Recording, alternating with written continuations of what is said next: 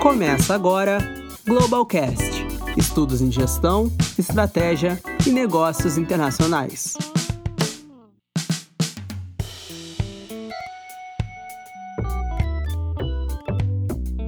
Olá, eu sou o jornalista Jax Machado e esse é o segundo episódio do Globalcast, um espaço do grupo de pesquisa global do programa de pós-graduação em administração da Unicinos, onde falaremos sobre estudos em gestão e negócios internacionais. Bom, no nosso primeiro episódio nós falamos com, sobre empreendedorismo internacional com a Ieda Svirsky de Souza, professora do programa de pós-graduação em administração da Unicinos.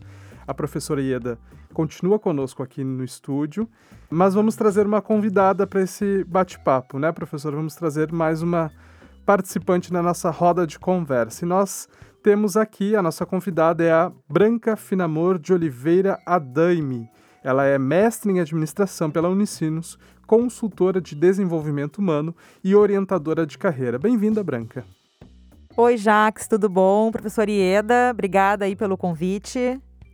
Branca, já vou começar te perguntando aí sobre essa tua trajetória profissional, como é que tu chegou até esses estudos de empreendedorismo internacional e a gente vai falar um pouquinho de Brasil aqui também, né? Mas eu vou te pedir para fazer um resuminho aí da tua caminhada. Ok, obrigado, Jax. Bom, então o meu encontro com o empreendedorismo internacional, ele foi um tanto assim inesperado, né? Não foi tão planejado, né? Num primeiro momento. É, eu vim do direito como formação de origem e aí nos últimos anos passei a me dedicar para carreira de e estudos né, voltados ao desenvolvimento humano e senti a necessidade, então, de buscar é, conhecimentos assim mais profundos em relação a aspectos gerenciais e mais relacionados à administração de empresas e fui, então, procurar é, e cursar né, um mestrado lá na Unicinos.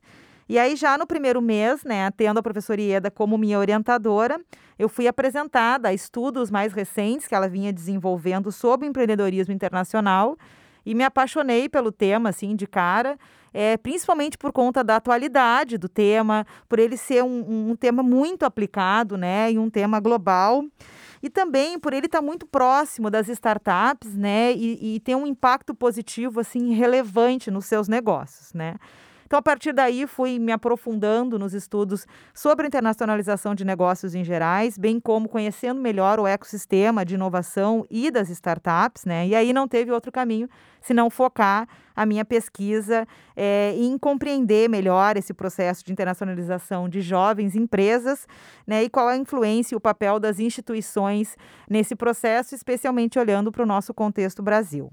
Então, Branca, já que estamos falando de Brasil, eu vou chegar com uma pergunta bem fácil para ti. A gente falou aí nesse primeiro episódio com a professora Ieda sobre essa importância do capital humano, das políticas públicas, do financiamento para essa internacionalização da startup acontecer. E tu, justamente como dissesse, te debruçou sobre essas políticas públicas nessa tua pesquisa, né? E, e aí eu te pergunto, quando a gente fala de Brasil, no cenário Brasil, nessa fotografia geral do empreendedorismo, que fatores que a gente tem aí que possam dificultar ou facilitar também para que essa startup trabalhe internacionalmente estando aqui no Brasil? Então, Jax, é um fato curioso, né, para a gente começar a falar sobre esse assunto, é que o Brasil ele é o quarto país mais empreendedor do mundo, né, conforme dados do relatório GEM de 2020 né, entre 50 países estudados.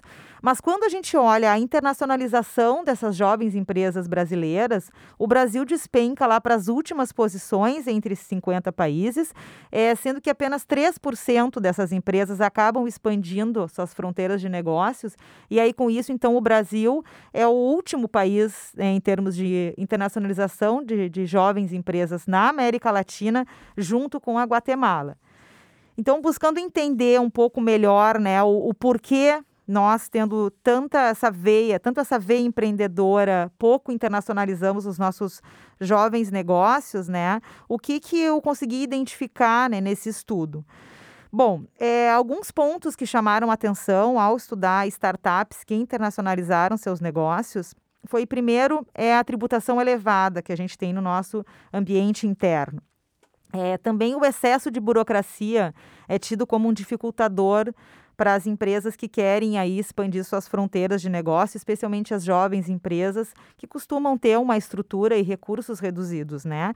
E aí aqui a burocracia ela vai desde questões fiscais e obrigações acessórias que as empresas têm, até mesmo questões relacionadas ao regime trabalhista, né, e de contratação aí de funcionários, aberturas de empresas, as diferenças entre trâmites, procedimentos e burocracias entre os diversos locais aqui no Brasil.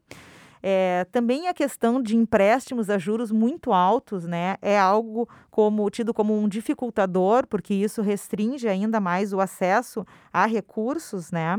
E a falta pra, de, de incentivos aí, especialmente para investidores estrangeiros virem aportar né, seus recursos né, e, e fomentar aí o crescimento e a internacionalização de jovens empresas brasileiras. Isso a gente falando de questões mais regulatórias, né? Mas quando a gente olha para questões mais cognitivas e culturais, o que, que o estudo, então, é, ressaltou assim como ponto a ser uh, avaliado uh, e refletido, pois é um dificultador desse processo de internacionalização, né? É, bom, em termos cognitivos, a carência no, conhecimento compartilhado quanto à internacionalização, como fazer esse processo, né, de, uh, aonde buscar essas informações, tanto em relação à internacionalização das empresas, como mercados internacionais propriamente, né? Também o fato do Brasil, e aí por tabela, as empresas brasileiras terem ainda uma, uma imagem que por vezes abala um pouco a credibilidade, né? E aumentam os riscos aí para os investidores que querem aportar recursos nos nossos negócios internos, né? E nas nossas jovens empresas, também pode ser algo que dificulte aí é, né, e retarde um pouco a velocidade de internacionalização desses negócios, né?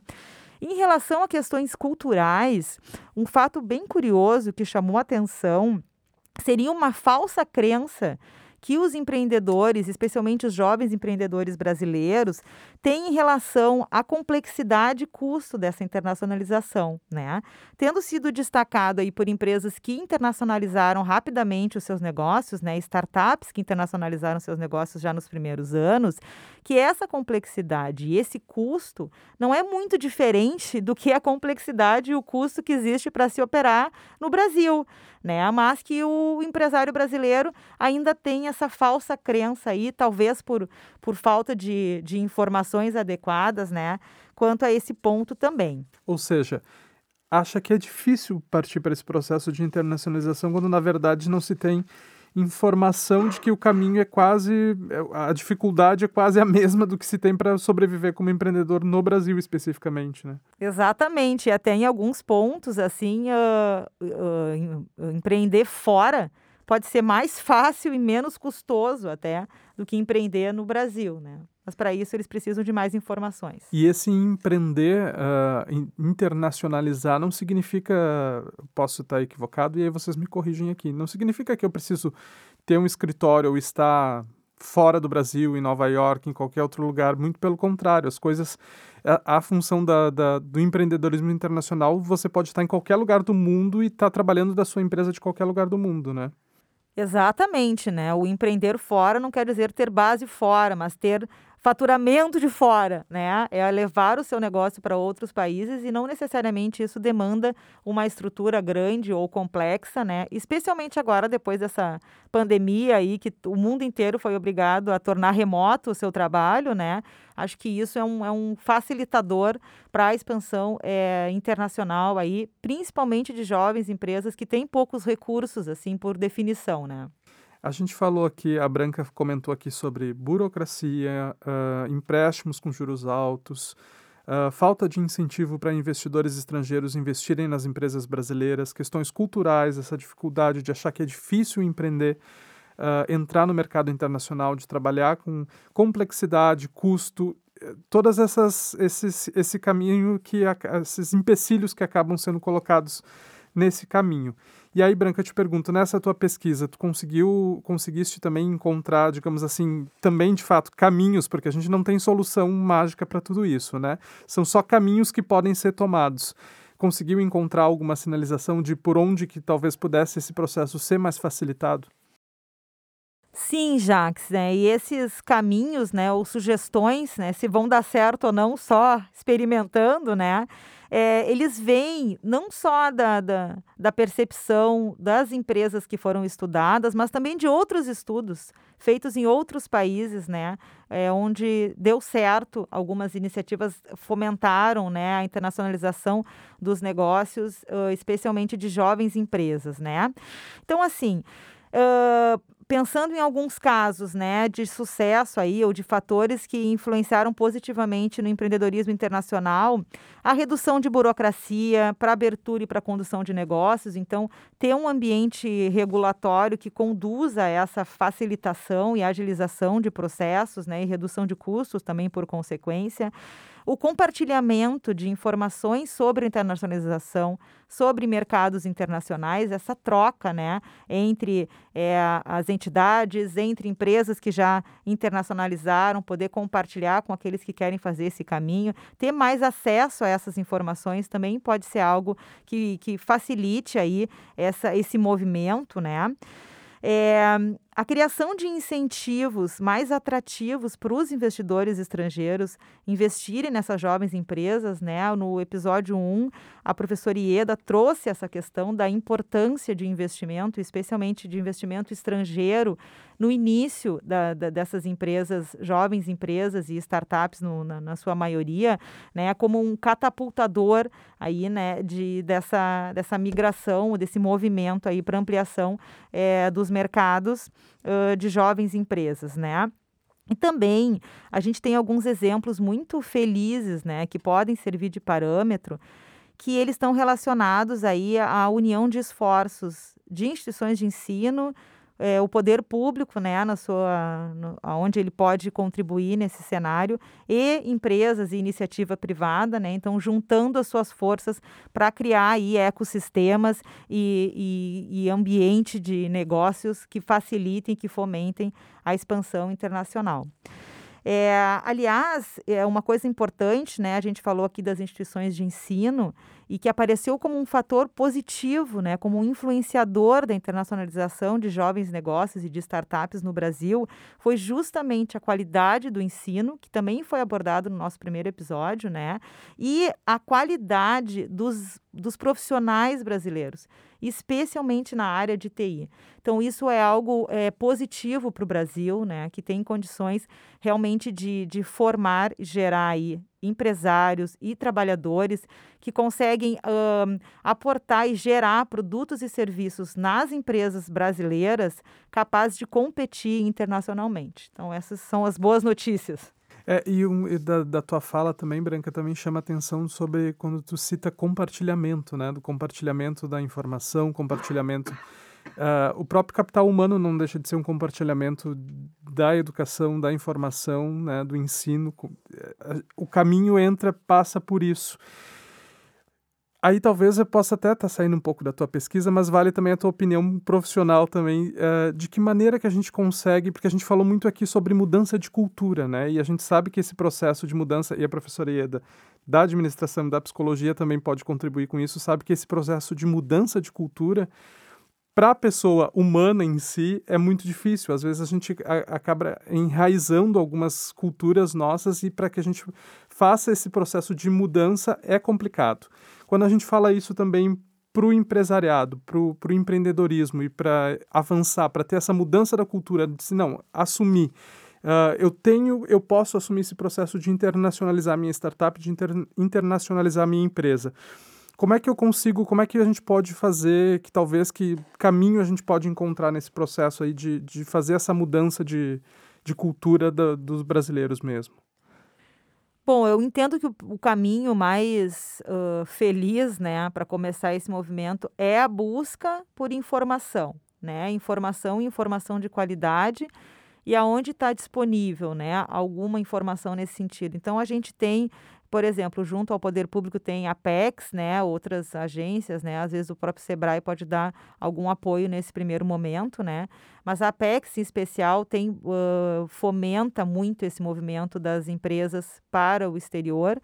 Então aí pode ser um início, né? Buscar e isso foi relatado inclusive na pesquisa como um facilitador, né? Ter essas essas agências aí como uma ponte aí para uma primeira incursão, né, no exterior, buscar por histórias de empresas aí que já fizeram esse movimento, né, e fazer um benchmark ou algo parecido, também pode ser uma, uma saída aí para os empresários, né? E, e hoje a gente tem muito acesso à informação, né? E agora com, com essa questão da pandemia de novo, né? Muitos eventos que antes eram uh, presenciais, eles viraram remotos. Então, uma das fontes de busca de informação que foi referida e foi é, levantada no estudo foi justamente a ida em feiras, né? E essas trocas que acontecem nesses ambientes em outros países. Então, alguns desses eventos hoje eles acontecem já de forma é, virtual ou mesmo híbrida. Então, talvez aí possa ser um bom começo, né, para se buscar informação e ir desmistificando a internacionalização aí dos negócios, que realmente é um caminho é, muito próspero, né, e que acelera muito aí o crescimento das empresas. E também algo que os estudos apontam, os empresários também destacam, é a partir do momento que as empresas especialmente as, as startups, né, elas internacionalizam os seus negócios, elas não ficam tão refém do ambiente interno brasileiro, que por vezes é bastante instável, né? Então acho que mais um mais uma ajudinha, né, para os empresários irem atrás aí dessas informações de qualidade. Professora Ieda, a Branca comentou já aqui sobre a questão de buscar informação, buscar conhecimento, buscar as feiras que acontecem, mas de uma maneira geral, agora, a gente pensando as pessoas além desse caminho. Alguém que está nos ouvindo agora e que tem, pode, imagina que tem uma grande ideia dentro da área da tecnologia, que acha que possa investir como uma startup por onde ela deve começar pra, até chegar num processo de buscar. Claro, buscar informação a gente busca a todo momento, mas até chegar num processo de conhecer e ter entrada em algum fundo que possa garantir o seu financiamento, seu investimento, ou ir atrás de participar de uma feira. Quando eu estou lá no início desse processo, como é que eu começo? Tenho uma ideia e quero investir, quero tornar ela viável através de uma startup e internacionalizar. Tá, uh, obrigada, Jacques, por, por trazer esse tema e tentar tangibilizar para quem nos ouve uh, os caminhos uh, assim mais objetivos. Eu acho que é algo que a gente deve ter em conta é assim, uma startup ela inicia para solucionar um problema e esse problema ele está associado a alguma coisa bem objetiva. Então, uh, por vezes é algum Vamos falar, né? Nós estamos saindo aí de quase dois anos de extensos problemas em saúde. Então, no ambi o ambiente da saúde, vou usar esse exemplo, ele é um ambiente uh, rico em demanda de soluções. E por um, um grupo local né, que vivencia uma situação, seja num hospital, seja no, uh, em um ambiente de saúde pública, percebe um problema e uma solução ela é uh, vislumbrada e aí tem o início de uma startup. Como é que essa solução ela pode deixar de ser só apenas local e olhar a extensão internacional desse mercado? Muito bem, é preciso que esse grupo empreendedor, e às vezes com o apoio dos seus investidores mais iniciais, mais iniciais, que são pessoas próximas, olhem o setor internacionalmente, busquem informação. E a informação, ela hoje é muito facilitada. Então, que se vença a, a ideia de olhar só localmente e Vamos entender se uma solução ela faz sentido localmente, ela pode fazer sentido para outros mercados e, e essa percepção do potencial da solução, ela dá uma dimensão internacional não só de potenciais mercados, mas também de potenciais parceiros, de potenciais investidores. Eu acho muito interessante a abordagem que a Branca dá, a questão da eh, cognitivo-cultural nessa questão da internacionalização, porque às vezes ela não acontece, não porque não existe chance objetiva de que aconteça, mas ela não acontece porque o empresário não vê. Então, é uma primeira barreira a ser vencida, é enxergar que existe mercado, que existe parceria, que existe recursos além fronteiras. Acho que é um primeiro passo né, que o empresário, né, o, o jovem empreendedor ou não tão jovem empreendedor, o empreendedor que já uh, nasce alavancado por conhecimento, por uh, capacidade técnica, é esse essa barreira precisa ser rompida, que é a barreira da percepção. E depois, enfim, outros caminhos precisam ser empreendidos, e aí vem a, a agências como a PEX, a Branca já falou sobre, uh, um, que tem tido um papel importante em trazer dados objetivos, em mostrar caminhos, em mostrar, enfim, vai aos Estados Unidos, talvez é preciso encontrar um escritório americano com um sistema jurídico legal americano que ajude a culturar aquela empresa ou uh, instalar aquela empresa naquele ambiente, e se falando em Estados Unidos, ou se vai à Europa, há também trâmites burocráticos legais, mas esse é já um segundo passo. É após vencida a barreira da percepção. Aí vem a, os, o trabalho gerencial, por vezes é preciso que um sócio fique morando fora do país enquanto o outro fica aqui.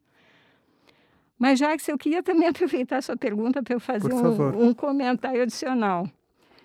Que, assim, uh, tem um, um, especialmente quando falamos em empresas leves, e eu quero dizer leves essas que são operam digitalmente. Um desenvolvimento de software, desenvolvimento de jogos, serviços que são serviços digitais já que a gente estamos aqui em um bairro de Porto Alegre e a, o, o serviço, se ele é digital, ele pode estar em qualquer local do mundo se uh, a operação se dá em, em uma plataforma digital. Então, até mesmo aqui uh, a gente está criando conteúdo, né? Conteúdo. Esse conteúdo ele Está indo para o mundo. A gente não sabe aonde quem está acessando e, é, e, ouvindo. Mas ele é em português. Eventualmente a gente poderia estar criando conteúdo em inglês, e, enfim. É, e assim, o exemplo eu gosto, como eu disse, eu sou apaixonada pelos games, né? Games operam assim. Uh, você pode estar aqui na, na casa ao lado desenvolvendo um game e esse game vai estar aí nas plat diferentes plataformas. Se ele for um game atrativo, ele vai ter êxito, ele vai trazer, monetizar, né? ele vai trazer recursos financeiros para os seus empreendedores, para a plataforma, independente de onde esteja fisicamente uh, esse estúdio de desenvolvimento. Então, assim, para completar a resposta, mudança cultural também está vindo por força da relação que novas gerações têm com os negócios em plataformas que são plataformas extensas, digitais e que atendem a qualquer mercado e cuja cadeia de produção está associada a qualquer local. Eu acho que um bom exemplo disso, e, e talvez muito básico esse exemplo, mas uh, uh, um bom exemplo é o próprio home office, né? A função agora dentro do problema de saúde que a gente passou foi uma mudança cultural que foi imposta por uma situação do momento e que é uma realidade e vai seguir sendo uma realidade a partir disso. Então, quando a professora Ieda fala sobre isso, sobre essa mudança também de geração do que vem acontecendo, que vai nos, nos levando para novos caminhos, essa, essa mudança já vai acontecendo de uma certa forma. Mas a gente precisa também, nós que estamos, não somos dessa geração nova que vem, estar dentro desse processo, né, professora, de, de, de mudar. E Branca, daí eu te pergunto também, a gente falou muito aqui sobre, a professora Ieda falou muito sobre esse passar essa barreira da percepção, né? de, de, de ir além, de buscar informação. Uh, a gente fala sobre, citou aqui sobre burocracia, políticas públicas. Como é que, como é que essa, esse cenário Brasil hoje tem algum gancho dentro desse cenário Brasil, dessa fotografia Brasil do empreendedorismo, que nos consiga fazer ver além, ter esse, essa visão do, do ir além, porque individualmente a gente pode buscar, uh, cada empresário que está ouvindo pode buscar suas informações, estudar e etc. Mas a gente tem como iniciativa Brasil hoje, temos alguma iniciativa que ajude as pessoas a irem a ter essa percepção de ver além do, e ver oportunidade fora daqui? Acho que, em termos de internacionalização, e se a gente for olhar é, para iniciativas do poder público, acho que a Apex é quem mais movimenta né, e traz informações nesse sentido. Mas, de novo, aqui, né, Jax, é, hoje a informação ela é muito disponível, né? E a professora Ieda, no episódio 1, ela falou muito também desses polos de tecnologia, que também nesse ambiente é, circula aí boa informação e pode ser algo que pode facilitar né, a busca de informação nesse tipo de ambiente. E buscarem exemplos de sucesso, né? Acho que pode ser um bom começo aí para fazer esse benchmark. Maravilha. Bom, Gente, a gente fez aqui um, um, resumo de pesquisa de muito tempo. Quanto tempo estudando sobre isso? Foram uns dois anos de mestrado, né? Dois anos de mestrado. A professora Ieda já aqui falou no primeiro episódio também que são alguns anos, que a gente não precisa nem contabilizar, mas são alguns anos estudando e pesquisando sobre isso. Mas a gente fez aqui um resumo do resumo do resumo, né?